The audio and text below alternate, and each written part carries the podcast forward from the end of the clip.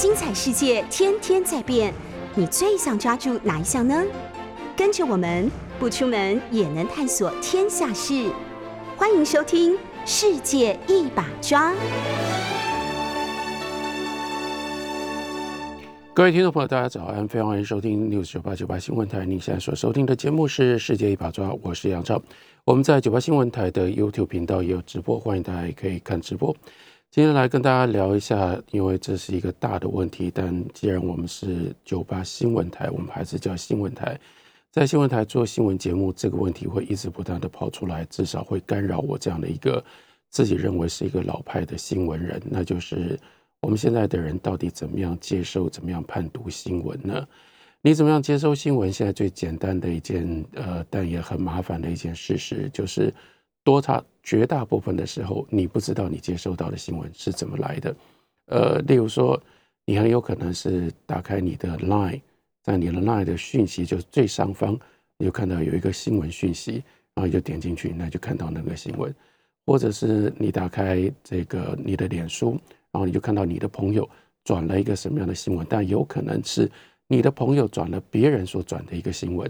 然后，所以你又看到那个新闻，甚至有的时候，也许你只不过是要到一家餐厅去吃，要去吃饭，然后呢，你到网络上面你就查这家餐厅的，你本来是要查查看怎么定位，怎么打电话，一查呢，哎，看到有关于这个新有关于这个餐厅的报道，点进去看，又看到了有一些叫做相关的新闻，所以你又这样得到了一些新闻的讯息。所以这些新闻的讯息，第一个呢。往往不是你自己主动、你自己有意识的去追的，也就是你要去看的。这跟以前我们看报纸、我们看电视新闻，或者我们打开新闻台来看那样一种主动去追求新闻、找新闻是不一样的。所以有很多的，一来是你不小心遇到的这些新闻，所以这些新闻信息为什么会进到你的生活里，会不会进到你生活里，其实中间充满了很多的偶然。另外一件事情，也正因为这样，你往往不知道。这新闻是怎么来的？那因为你根本不知道这新闻是怎么来的，有时候，于是也就最麻烦的，你也就无从去判断这个新闻到底是真的还是假的，或者是你应该怎么看待这个新闻。那当然你也知道，这个我比如说，我当然很尊重，有一部分甚至有一部分是我以前在新闻界认识的我的一些老朋友，他们做的这种努力，现在就很喜欢讲说，哎呀，我们来判读一下假消息、假新闻。然后呢，甚至煞有介事的会告诉你说：“啊，这叫做假消息，这个是假新闻。”这种服务当然很重要，可是我也希望提醒大家，这种服务我们也不能把它无限上纲，因为它有个最大的问题。最大的问题就是，当我们看待新闻的时候，啊，就不是这么简单，只有真消息、假消息、真新闻、假新闻。如果你就是用这种二分法去分的话，你对于新闻的认识跟理解会更危险，会更可怕。举个例子来说吧，那就是这两天很红，我相信绝大部分的我们听众朋友都看到了这段影片，因为它有影片，所以这叫做有画面、有真相、有有画面、有真相，这个就是事实，那就是中二中的音乐老师大发飙，然后呢，大发飙了之后呢，被学生拍了下来，就传到网络上，而且我们看到非常有意思哦，因为我会比较在意说。我怎么看到这个消息？我会看到的就是，甚至平常在立场上，在报道新闻的选择上非常不一样的媒体，他们都转了这个新闻，他们都转了这个影片，然后包括像 UDN，例如说 UDN 跟自由时报，大家也知道，他们立场非常非常不一样。UDN 自由时报跟中央社又都很不一样，但 UDN 自由时报、中央社都转了，那所以很多人都看到了，很多人看到了，然后你就看到的是原原本本的。完全没有经过剪接的一镜到底的一个画面，一段影片。你说这这是这不会有人说这叫是假消息吧？甚至没有经过转述，那就是中二中的这个音乐老师。然后呢，学生在做报告的时候，他呢发表，然后就跟学生说：“你这个是高二的，你现在高一，你做这个报告干什么？你为什么要做南北管？”哈，我们看到了老师讲的这些话。但是这个新闻，我们如何判读？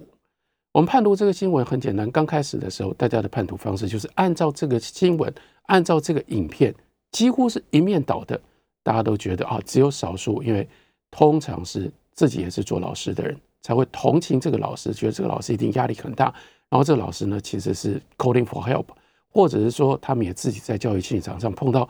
非常非常难缠、非常难搞的学生，所以他们会同情这个老师。但是整个是整个社会的基本的反应是谴责这个老师的，而且觉得这个太夸张了，老师怎么会用这种理由呢？可是也不过就在短短的这几天之内，我觉得希望大家可以用这种方式扩大来理解我们在看待新闻的时候我们要小心的地方。比如说，慢慢的哦，其实是第一时间呢，有一个比较特别的一个讯息，算是平衡，那是来自于艺术大学的，尤其是传统艺术的教授说啊，其实这个老师他是我们平常在教学上面，高中教学上面非常支持我们南北馆的这个音乐知识的传播的一个好老师，所以有人认为他是一个好老师。OK，因此当我们在判断。到底什么叫做真新闻、假新闻，或我们如何看待新闻的时候，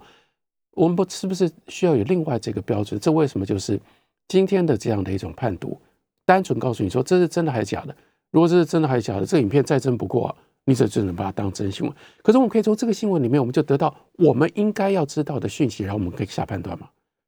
？Think again，稍微小心一点。第一个，这是这个老师他人生的一个非常非常小的一个片段。即使有人接下来去挖出他八年前怎么被学生骂，仍然是他人生非常小的一个判，非常小的一个片段。而你对他的人生的其他的片段或其他的部分，你了解了多少，一定会改变你对这个片段的判断。更进一步的，大家可以想一想，这个很简单的一件事情。呃，我们每一个人稍微诚实一点，你的一生每一个片段。真的都经得起别人用这种方式，在你不知道的情况底下把它拍出来，然后把它播出去，然后呢，让你这个让别人来判断你这个行为对还是不对吗？我们都经得起这样的考验吗？我不知道大家怎么样，也许呃，我的听众朋友们，你们都是比我好得多的人，但我也就必须很诚实告诉大家，我觉得经不起这样的考验嘛？我常常就在想，我人生当中有多少的片段，我自己都知道。哎呀，这个不要说是被别人看到、被公开的这个展示出来，我自己回头想，我都会尴尬，我都会流汗，我都会后悔的。人生太多太多这种、这种、这种片段了嘛。呃，光是这几天发生的事情，我就记得说，哎呀，那天我搭 Uber，然后呢，我就发现那 Uber 的司机奇怪，怎么会开一个莫名其妙的、莫名其妙的路线？这个路线也跟这个我在我在这个呃导航上面看到的不一样。我当然就非常生气，然后我就觉得我赶时间，你为什么要给我乱开呢？然后呢，我就发了脾气，发了脾气呢，然后我还训他说：“你要出来开车，你得对一些东西有基本的认识跟了解。”可是司机默默的接受了。后来他按照我要的回去了，按照我要回去。等到后来，我发现怎么他开始踩刹车？那当时我没在看外面的情况啊，那我前面已经很不高兴了。我就说：“你到底要干嘛？”后来发现说：“因为前面塞车啊。”人家不踩刹车能怎么样？而到整个整个整个过程，后来我就了解说，因为他用了不一样的导航，他的导航已注意到说，我原来要求我想要理所当然开的这个路线上面，这个时候在塞车嘛，所以要换不同的路线，搞不好会比较早到。这个时候我发现说我错怪人家了，我当然当时我是很不好意思，我跟他道歉说啊，刚刚那不是你的错，这是我是乱发飙。哎，可是如果就是我在这个 Uber 车上发飙的这一段，然后这样前后被拍下来，尴尬，我真的经不起这样的考验。我人生当中太多这种经不起考验的片段，我就不觉得我们要小心一点。当我们看到这种片段被人家发现了，用这种方式，我们最好也稍微想一想，他是不是有一些什么样的来龙去脉？你是不是应该对这个人？稍微多认识一点，接下来你看这几天又有了转折哦，现在你会看到说，哎，是不是风向转了？你才被提醒。还有另外一件事情，我们以为这是一镜到底的一个影片，可是这个影片不就是你有没有注意到说，它少了一个非常非常关键的一个讯息？那个讯息是什么？就是这个学生或者这一这一组学生他们做的报告的内容，我们有没有看到？在原来的那个影片当中，我们没有看到老师。我们是从老师发飙开始看到的，所以到底是然后呢？因为我们就是听到老师说：“哎，你在做什么南北馆，然后看蒙混了。然后因为这样，我们就认为老师发飙是因为第一，我们的解读就是老师发飙，因为这个这组学生他们做的是南北馆的题材。第二，他们做南北馆的题材被老师用这种方式污蔑。哎，但是好像不是这样哦，好像在他们的报告当中多了很多其他我们不知道的内容。你是不是要小心一点？这不是你要判，你你要判断这个，你要判断这个新闻，然后你你要对这个新闻有所反应。你应该至少在你评断之前，你应该想想说，我并没有看到这个，那我为什么可以就这样做评断？这是一个很小的例子，但这个很小的例子，因为你看就可以引起台湾这么多人自以为是振振有词的各种不同的评断。我就希望大家，我们在这方面。我们真的要稍微小心一点。再下来，你要小心，为什么？因为你根本就不知道这个新闻的来源是什么。刚刚讲到说，因为新闻今天的新闻来源实在是太零碎，我们根本不能没有办法去追踪。那我让我就非常简单的稍微讲一下，你现在所看到的很多的新闻的来源，今天一定牵涉到台湾整个新闻行业，我们怎么做新闻的最基本的这个大的环境的背景。这个大的环境的背景可以浓缩到。另外一个很有趣的一个字来做一个词来跟大家解释，叫做“小编”。哎呀，我们现在好流行啊，大家都是“小编”。小编，小编本来就是一个很奇怪的一个称呼，一个名词。甚至呢，我们现在会有那种正式的调查说：“哎呀，下一代的年轻人，今天的大学生，他们最向往或者是呃，他们觉得想要做的工作，想要做的工作其中的一项叫做小编，然后小编还排名蛮前面的。”哦，原来这么多人想要当小编，可是小编是什么？这小编又联系到最近的另外一条新闻，也许有人看到，也许人，也许没有人看到，因为这个牵涉到你的这个呃同温层了。你关心什么？那就是这个正正大的彭明辉教授写了一篇文章，就列出来说他认为的弱智的语言。他说我们现在的语言呢，大家用的语言。都都是弱智的语言，然后用很多很多弱智的语言。当然，他最受不了叫做“岁月静好”啦、“小确幸”啦等等等，他列了一大堆了。好了，呃，我并不表示哦，我说老实话，我非常不同意彭明辉这个无名他这篇文章的的立论跟他的很多的例子。但重点不在这里，重点在那里在哪里呢？就讲到我们今天语言败坏的这个现象。语言败坏有各种不同的理由。包括我们这些在做广播节目、做 podcast 的人，但我们也要一定要负一定的责任，因为我们所使用的语言就牵涉到我们有没有用对的方式，我们我们有一个有逻辑的方式来使用自己的语言。我在意一件事情，比如说为什么特别挑小编？小编是小编是什么？小编是自称，这是谦虚的自称。人一个人称自称自己叫做小编，这当然可以。可是今天这你往往就。这就是很像我们以前，这本来是拿来当笑话。你会听到一个人说：“哎呀，毕姓陈。”所以呢，你就问人家说：“哎，毕姓什么？”你可以问人家，人家说：“毕姓陈。”你就问人家说：“你毕姓什么吗？”不可以嘛？因为这里面有一个对待之意。就当我自称的时候，我会比较客气，我会降低我自己的地位。可是人家这样自称，降低你的地位的时候，你要知道这是人家的尊人，人家的。这这个自谦，你怎么可以用他自谦的话来称呼他呢？我们现在的这种对待之意，我们这种礼貌完全没有了，才会出现小编。有人说小编今天如何如何如何，哎，真的就有人会在留言在讯息里面问说小编你怎样怎样怎样，所以才把这个小编这个这个名词呢就给固定下来。首先第一个中文，哎，好了，我们不管是不是中文。就是人跟人之间说话的这样的一种礼貌，我还认我仍然认为是我们在这样的一个社会里面应该保有的美好的事情。所以第一个我不认同把别人叫小编，你可以自称自己是小编。好了，那不管是自称或者别人称，今天更麻烦的，或者我要强调的一件事情，那就是叫做小编。哎呀，小编就是小编辑啊，编辑好小哦，我们只是一个小编辑，我们只是在做服务的。坦白说。这就是跟新闻有一个很大很麻烦的在根本精神上的差异。在新闻的行业当中，最关键的，你怎么可以有小编呢？你怎么可以有小记者？你怎么可以有小编辑呢？新闻最关键的就是记者跟编辑，记者跟编辑要去帮我们决定，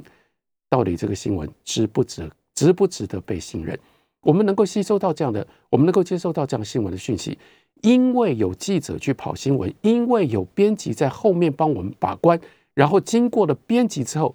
把这个讯息给我们，所以我们可以安心的接受这些讯息。但是的的确确，今天就是大家通通都是小编小记者的心态，小编小记者的心态讲明了，也就是今天虽然还有还有新闻媒体，绝大部分的新闻媒体记者都不跑新闻，记者不跑新闻，他们是坐在自己的这个桌子前面看着电脑找新闻。跑新闻跟找新闻当然不一样啊，跑新闻是你要去找，你要去意识到在哪里可能有新闻发生，然后你要去找。你要去弄清楚这个新闻它的来龙去脉到底是怎么回事，这叫做跑新闻，而不是看网络上面有些什么样讯息，然后我就照抄。那所以我们的记者他所做的工作已经不是原来记者的工作。更麻烦的是，刚刚为什么特别讲小编？本来编辑即使是记者，记者的文稿进到编辑这里，在节目当中，我过去曾经为大家介绍过《Economist》经济学人杂志。经济学人杂志为什么到现在那么样的重要？经济学人杂志记者是不会列名的，以记编辑也不会列名，就表示说，只要能够刊登在我的杂志上，每一个每一条新闻都是经过我这个杂志非常严格的记者跟编辑集体作业之后，我确定这是我要给负责任的交给读者的信息。这是经济学人杂志这么老派的。他们的做法，这种做法也就意味着编辑有很大的权利。编辑要去确认记者所讲的是不是事实，编辑要去确认记者所讲的东西跟其他的不同的讯息，我们如何编组在一起之后，然后来，然后来决定读者应该知道什么。而我们现在因为都是小编们，所以因为都是小编们，所以呢，大家会接受到的新闻讯息，你要小心，都是拼拼凑凑的。他们自己也不太确定来源。那例如说，跟大家非常关心的，全世界都在关心的俄罗斯还有乌克兰的战争，这几天又有新的状态。但这个新的状态就变得非常非常的麻烦。现在状态，大家最关心的就是俄罗斯跟乌克兰在土耳其的谈判。可是大家有没有注意到，这两天在这事情上面就有一个大的争议？你也许没有意识到是它是争议。可以说是有一个新闻，至少在台湾流传很广，说土耳在土耳其的这个从土耳其本来呢在白俄罗斯边境上，接下来搬到土耳其，然后变成了外长之间的这个谈判，这谈判继续升的继续升级，变成是视讯谈判，然后接下来说这个谈判已经有了突破，双方都同意快要签署停战协定了。好，这么大的新闻现在就来了。这是真消息、假消息、真新闻、假新闻呢？这非常难判断，因为到现在为止，双方并没有公开明确的这个表达。可是呢，又有很多很多讯息都在流传，而且这些讯息来自不一样的地方，他的说法就不一样。可是你能够怎么办？有一部分来自于西方的媒体，还有另外一部分，今天在台湾就变得格外的敏感。刚刚我们讲到的。说俄罗斯跟土耳其已经快要签署停战协定，几乎最后你找都只要都找回到中国大陆的媒体，大陆的媒体是这些消息的最重要的来源，所以于是很麻烦的，要相信还是不相信？能相信还是不能相信？看起来今天有很多很多的迹象告诉我们，这样的讯息如果单纯它只是来自于中国大陆，我们要小心。你不要这个时候呢，就这个在这上面就做你的判断。可是这个消息为什么会流传那么广？有一部分也就是要影响你的判断。包括现在时间九点二十七分，你可能在听节目的时候，同时你在看今天股市的这个涨跌涨跌变化，因为你需要对于这个大大环境这个局势的掌握来决定你要买还是要卖。然后呢，你到底在？在石油的价钱上面，在黄金的价钱上面，你预估它会如何涨跌？A，但是所有的这些就是靠我们对新闻的这种判断来决定它会涨还是跌，也非常明显的这些新闻之所以传出来，就是希望能够影响全世界，至少在金融跟整个期货的市场上面能够更能够有比较大的信心，面对未来看起来这个战争好像会有所结束，会有所会有所也会告一个段落，因此在这样状况底下，这是好消息。好消息如果传的比较广一点的话。那期待整个这个世界经济状况可以在战争缓和回升的情况底下呢，它就可以得到利益。所以你知道这里面牵涉多少利益？可是相对应的还有另外一边，另外一边传来的讯息，就让我们不得不小心。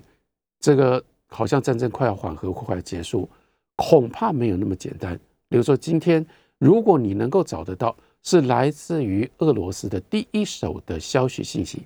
都告诉你，今天在莫斯科，在俄罗斯的几个重要的大的城市，它的气氛不是这样。他的气氛，因为有一部分，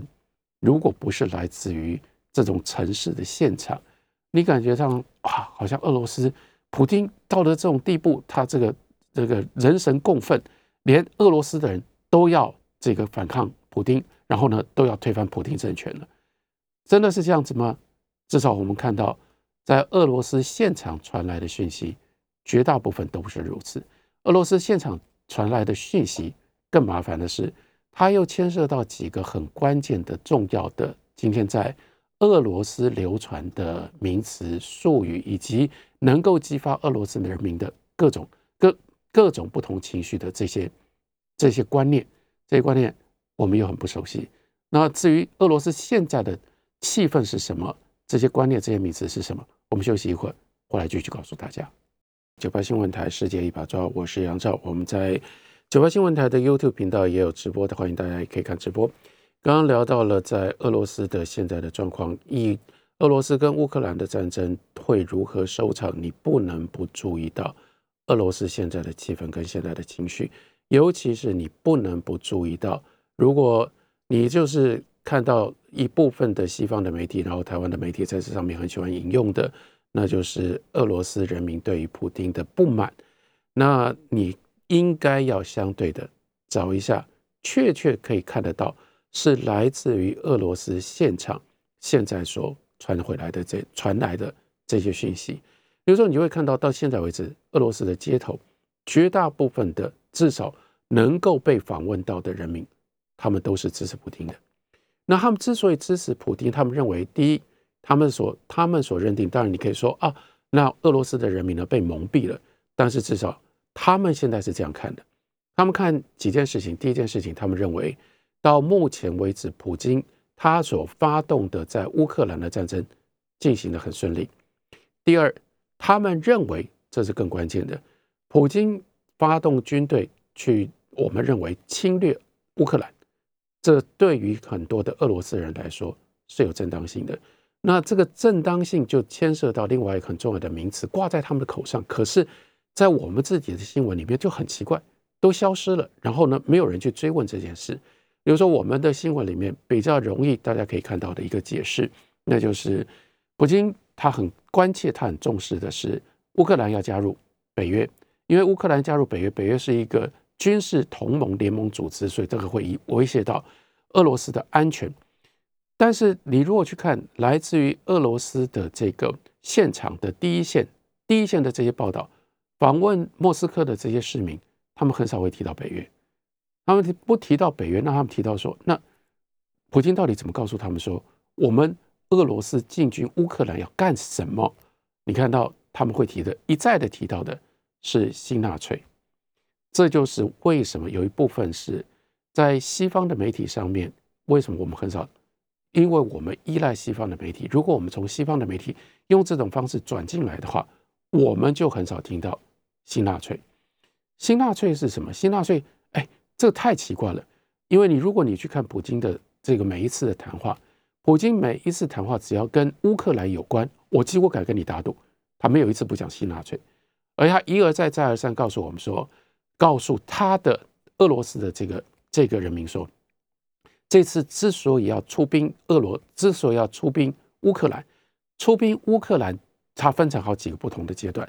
第一个阶段，那就是进入到这像卢山，进入到卢丹斯克跟这个呃顿斯克、顿内斯克这两个要从乌克兰分离出来的亲俄罗斯的这两个自治州。那这个时候，他们已经宣布自己宣布独立，所以呢，俄罗斯要去支持这两个独立的国家，要去保护他们的独立不被乌克兰用武力给取消，所以他进军。把这个军队派驻到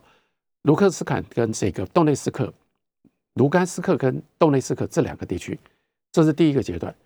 当然，这个第一个阶段那可以说是保护独立国家，可是第二个阶段就讲不过去。这也就是为什么我上个礼拜告诉大家，联合国一定要用这种方式谴责谴责普京跟俄罗斯。那你怎么可以离开了这两个区域？这两个区域进进兵驻军？还啊，就还有有很大的争议，但至少还有一部分的话可以说。可是你去打人家的基辅，这要怎么说？OK，所以才会牵涉到什么叫做新纳粹。这就是普京一再的说，他说今天的乌克兰这个政这个政府，这个乌这个乌克兰的政府是二零一九年选上的这个政府，由泽兰斯克由泽兰斯基所带领的这样的一个政府。他说这是一个新纳粹的政府。所以他指的他的意思就是，其实他是刻意的运用了二零零三年美国出兵伊拉克的这个潜力。就说你们当年美国，你不只是也出兵伊拉克吗？你出兵伊拉克，哎，你振振有词，你的道理是什么？你的道理说，因为萨达姆胡塞所领导的这个政府呢，是一个邪恶的政府，这是一个恐怖主义的一个政府。因为是一个恐怖主义的政府，所以我们有利，所以我们有权利，我们可以进军，就把这个政府给推翻。普京今天就说，才不过十几年，我面对的是同样的状况，我今天面对的是一个邪恶的新纳粹的政府。因为有这样的一个邪恶的新纳粹的政府，它会危害不只是俄罗斯，危害整个区域的问题，乃至危害全世界。所以我现在要出兵去惩罚这个新纳粹的政府，我要推翻这个新纳粹的政府。新纳粹的政府是一个什么样的政府？他为什么用这种方式指责新纳粹？这个就不得不要告诉大家，包括跟大家解释一下。我当然知道这个电台叫做九八新闻台。那等一下在十点钟之后，大家还会继续听到我在这个电台做的另外一个节目，那是一个讲史的节目。或许有人觉得说：“哎，你为什么跑到新闻台来做历史的节目？这个历史。”这个时间这么样的古远，那新闻不就是当下立即？时间变化这么快，这个很怪啊，这不是很矛盾吗？你以为矛盾，但我真的不不不得不告诉大家，一点都不矛盾了。今天像这俄罗斯跟乌克兰的这个问题，每一样东西都是历史。如果你对这些历史没有兴趣，如果你不想搞清楚这些历史，你就永远搞不清楚，绝对不可能搞得清楚俄罗斯跟乌克兰之间的关系。那我想问你。你要如何这么有把握？你觉得你要支持俄罗斯还是不要？不要讲，今天没有人能够支持俄罗斯。你要支持乌克兰，并且是站在什么样的理由上支持乌克兰？例如说，你要支持乌克兰的这个政府，如果是单纯出出于他们被俄罗斯侵略，这是一回事；你要支持这个这个乌克兰政府的过去在他们被乌被俄罗斯侵略之前的许许多多的做法。那你就得要更进一步的了解什么叫做新纳粹。新纳粹这当然是历史的名称啊，因为就是来自于纳粹。那为什么会跟纳粹有关系？那就必须要回到，那就是第二次世界大战当中。第二次世界大战当中，这个希特勒他领着他的德国的军队，那长驱直入，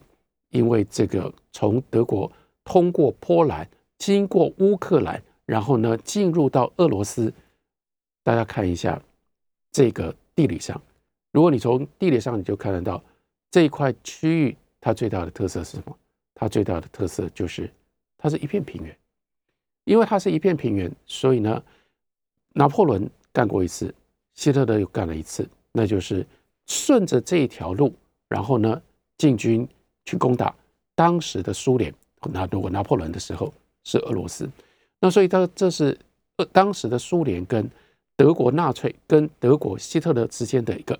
非常非常纠结、非常麻烦的恩怨，因为在这个过程当中，制造了当时的苏联几百万人死在这场战争当中。那不要讲说那个可怕的斯大林格勒的这个围城，围围城八十几天，到后来在冬天的时候，基本上城内的人饿死了不少人。那是一个非常非常残酷的一场战争。而这场战争它的背景，当然除了是希特勒他的这个控制统治欧洲的这个大的野心之外，另外根深蒂固的，那也就是一边是共产主义的国家，另外一边是法西斯的国家。那在十九世纪到二十世纪的世界这个政治发展的历史上面，这是极端相反的。我们说一个极右，一个极左，极右的法西斯政权跟极左的法西斯政。跟极左的共产主义政权，虽然他们都是极权主义的政权，可是他们在意识形态上面，他们是彻底对立的。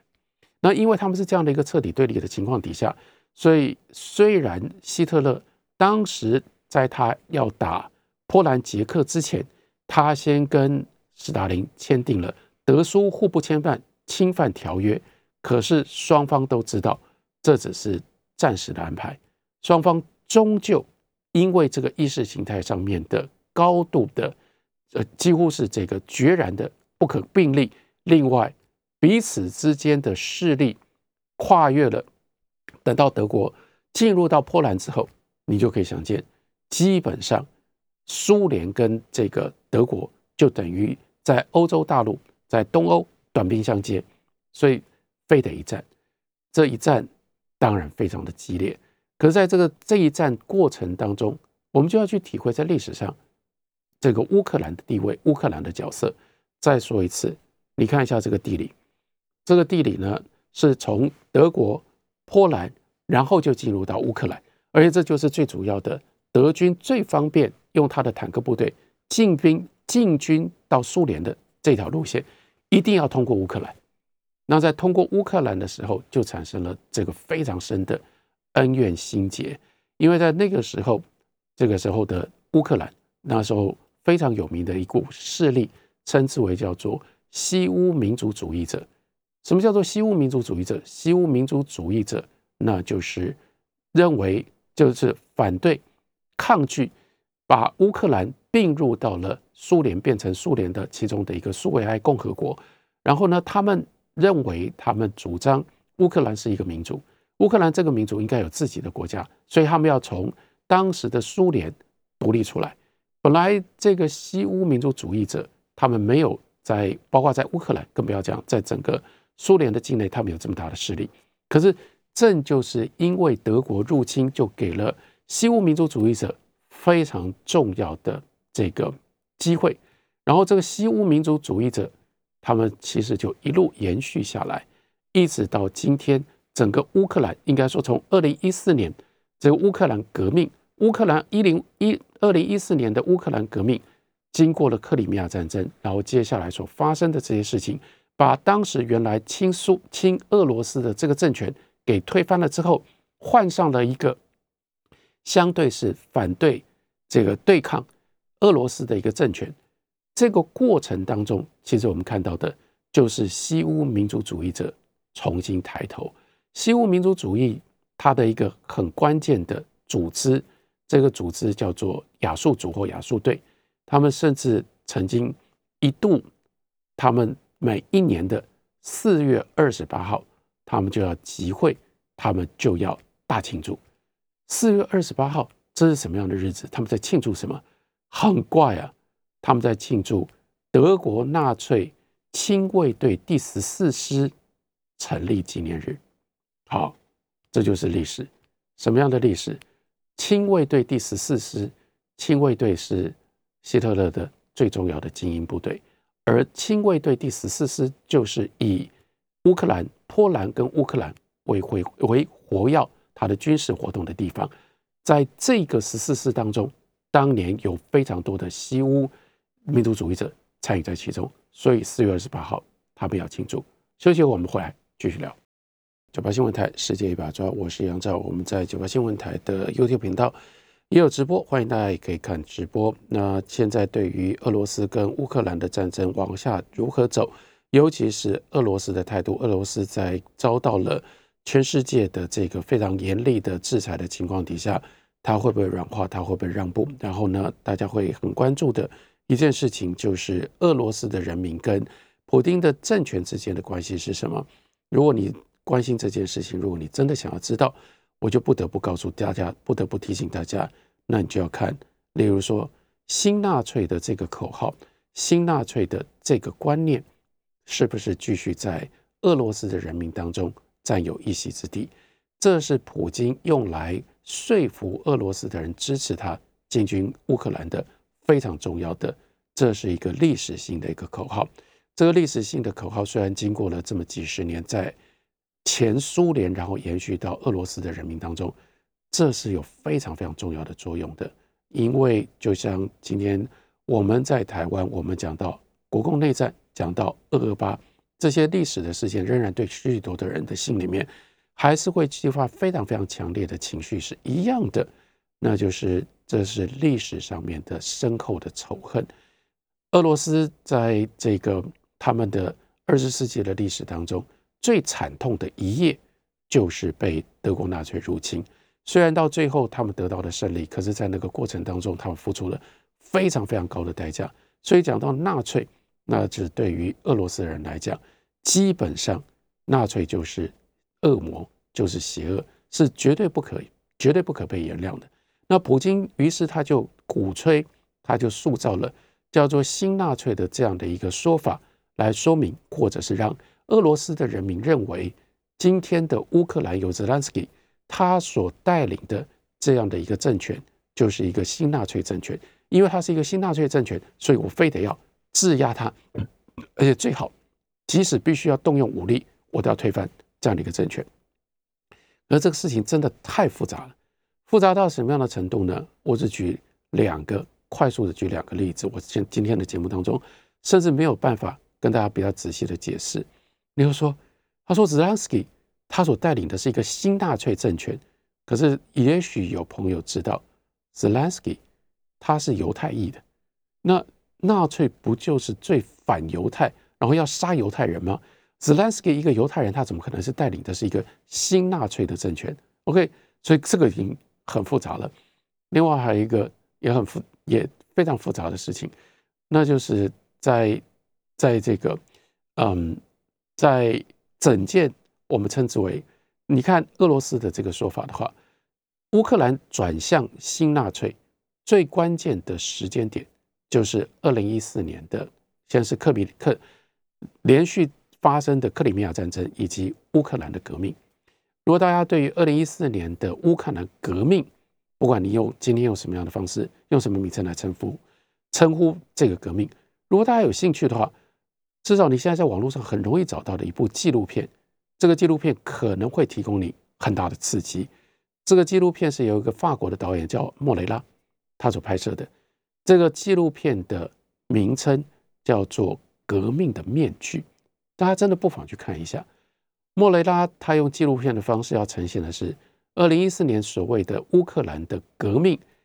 他的阴谋论基本上就是由美国主导，然后呢策动。刚刚我们在前一段节目当中所提到的西乌民族主义者他们所发动的一场革命。所以从这个革命开始。它很重要的一件事情，那就是在乌克兰就把过去的乌克兰的民族主义、民族主义的气氛、民族主义的这个整个民族主义的意识形态给重新燃起。可是乌克兰的民族主义对俄罗斯人来说却是一个非常可怕的一个记忆，尤其是乌克兰民族主义者的极右派。这个极右派他们在二零一九年的选举当中，他们形成了一个新的连结。他们形成了一个新的阵营，虽然他们自己本身所取得的选票，如果印印象没有错，我如果记得没错，大概只有百分之二点多。可是他们集结了之后，最关键的一件事情就是影响了二零一九年 Zelensky 他之所以在这样的情形底下他能够当选乌克兰总统的整个政治的局势。那这些刚刚也提到了，这些西乌民族主义者。他们是极端到什么样的程度？因为这是他们的另外他们的历史的记忆，他们的历史的记忆就是当年德国的纳粹军队入侵的时候，西乌西乌西乌为什么叫西乌？因为就是乌克兰西部，乌克兰西部的这些民族主义者，西欧民族主义者就当时就视这个为他们能够在苏联当中独立的最好的机会，所以他们做了两项选择。第一项选择是他们快速的和德国纳粹合作，第二项选择他们更进一步的加入了德国纳粹的军队，所以就为什么会有刚刚讲到的德国亲卫军第十四师？为什么是在乌克兰历史当中这么重要的一个单位？那不是德国人的军队吗？不是的，德国人当时这就是这是这个希特勒的策略，他容纳让许多的乌克兰人进入到。德国纳粹亲卫亲卫队第十四师，而且这些西乌民族主义者，他们是视之为巨大的光荣，他们可以参加纳粹的亲卫军，用这种方式来对抗苏联。那在那个过程当中，既然你参加了纳粹，于是另外这是这一页历史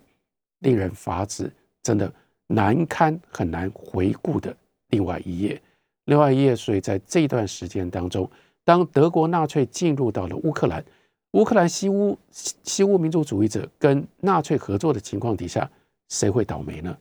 当然，你知道第一个倒霉的，应该你大概知道俄罗斯人会倒霉，但俄罗斯人不是最倒霉的，最倒霉的是当时在乌克兰的犹太人。当时在乌克兰的犹太人，那而且在纳粹因为进入到乌克兰时间不够多不够长，所以他并没有。设立集中营，所以那个屠杀犹太人的方式更可怕，基本上是用活埋的。那据统计，在那个过程当中，有将近十万的犹太人就死在这场大浩劫。乌克兰光是在乌克兰境内，还有另外一个，今天在今天的局势底下看起来其实更复杂的，那就是在乌克兰的境内有很多的波兰人。那波兰人这个时候两面不是人，因为对德国人来说。波兰人这个时候是他们的这个被他们被他们奴役的民族。对乌克兰人来说，波兰人过去在乌克兰他们所占有的这个经济的利益跟地位，又让乌克兰不满，所以波兰人也在这场浩劫当中，他们大概死了五万人。第三个倒霉的，这个时候如果从人数上面来看，那是俄罗斯人。所以那是的的确确在乌拉克，在一在的确。的的确确，在乌克兰曾经有过的这一段二次世界大战当中，他们跟纳粹之间的这段历史，普京，这是我们不了解，但我们不了解，我们就没有办法用这种方式评断。普京一直不断的在灌输他的俄罗斯的人民，今天乌克兰要重回到那样的一页的历史，而普京他这一部分当然有夸大，可是我们也不能够忽略乌乌这个。乌了乌克兰，乌克兰最近的这几年，尤其从二零一九年之后，西乌民族主义者的，包括我们刚刚讲到的这瓦亚述族，他们的的确确在社会上面非常非常和活跃，而且 Zelensky 在相当的程度上面，尤其是对待卢甘斯克跟这个 Donetsk 这两个要求自治的区域的时候，他运用的就是这些西乌民族主义者他们的口号，他们的方法，用这种方式来压制。这两个地区，所以这是环环相扣、结在一起的。结在一起，事实上也就是这整个过程当中，一环又一环，双方互相不断的激化彼此之间的仇恨。这种激化彼此之间的仇恨到了一定的程度的时候，所以一来就使得双方叫嚣你的这个语言，你所使用的修辞越来越难以妥协，越来越难以。用和平的方式来解决。另外一件事情，今天我们的非常有可能会让你产生误判，那是普京已经有了这样的铺陈，所以他才能够一步一步的惹起激起在俄罗斯境内对于当前的乌克兰，尤其是对于当前乌克兰这个政权的俄罗斯人民的仇恨。这个俄罗斯人民的仇恨就化为第一个是支持普京政权的做法。所以今天你要想象说，以为说短时间之内，俄罗斯的所有的这些人民会起来反对普京，然后推翻普京的政权，不见得会是这么容易的一个事情。另外一件事情，那就是因为有这种高度的仇恨，所以呢，这个时候，普京他就算经过了在这个过程当中被世界用各种不同的方式制裁，他要失去俄罗斯人民的支持，跟他要这个时候收手下台，也变得没有那么容易，因为他面对的是他过去已经喊了这么多的口号，有这么多的激情，他要如何处理俄罗斯人民？今天为大家说到这边。